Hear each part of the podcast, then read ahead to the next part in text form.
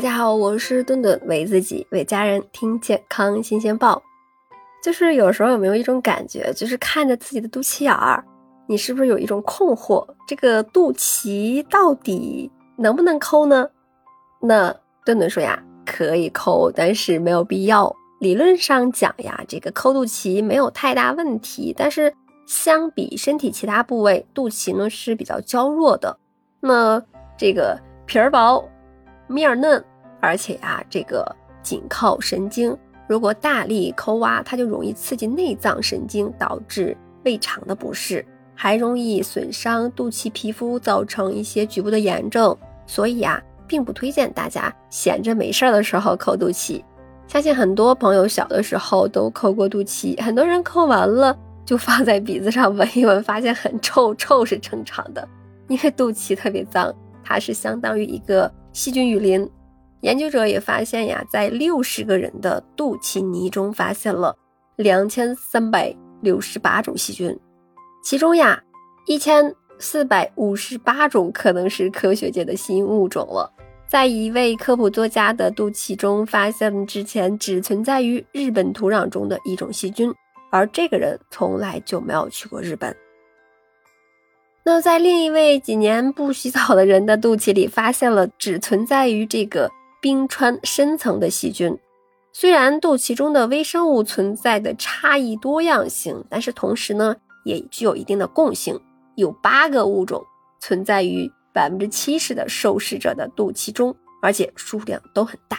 如果肚脐特别深，还不能定期清洁的话，那空气中的灰尘呀、脱落的皮屑呀、分泌的皮脂。就会日积月累形成所谓的黑泥，大家想想能不臭吗？那么问题来了，肚脐需要每天清洁吗？不清洁会怎样？那如果皮肤屏障功能、免疫功能正常，通常不需要每天清洁肚脐，一般也不会有什么后果。很多人可能会有疑问，那会不会得脐炎呢？脐炎呢，它是一种新生儿常见的疾病，在成年中可能并不太多见。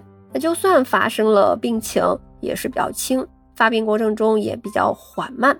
那成人发生脐炎的原因，多是由于存在这种异物呀、外伤等原因导致的。另外，医生也认为，太胖的人肚脐过深，那污垢蓄积可能比较多，也会导致成年人脐炎的发生。那一般人日常洗澡的时候，冲洗以后擦干就行了。如果您觉得肚脐特别脏的话，那清洗肚脐的时候。可以用棉签蘸取适量的清水或者是酒精，在肚脐内打圈擦拭。那如果肚脐内污垢比较多，可以重复几次这个步骤。那最后呢，要用干净的棉签把这个肚脐内的液体擦干。另外呀，就是洗肚脐的时候最好温柔一点，再温柔一点。如果这个不小心弄伤肚脐眼儿的话，就要注意消毒。还有一点就是，大家可能经常看这个。肚脐抹药说是好吸收，这个是真的吗？在皮肤上抹药，它主要是靠皮肤吸收。那理论上来说，肚脐处是腹部皮肤比较薄弱的一点，那么临近血管，对于皮肤吸收药物来说呢，是一个比较好的吸收部位。但是相比其他用药的方式，比如说静脉注射呀、肌肉注射、口服吸收等等，那经皮吸收本身就。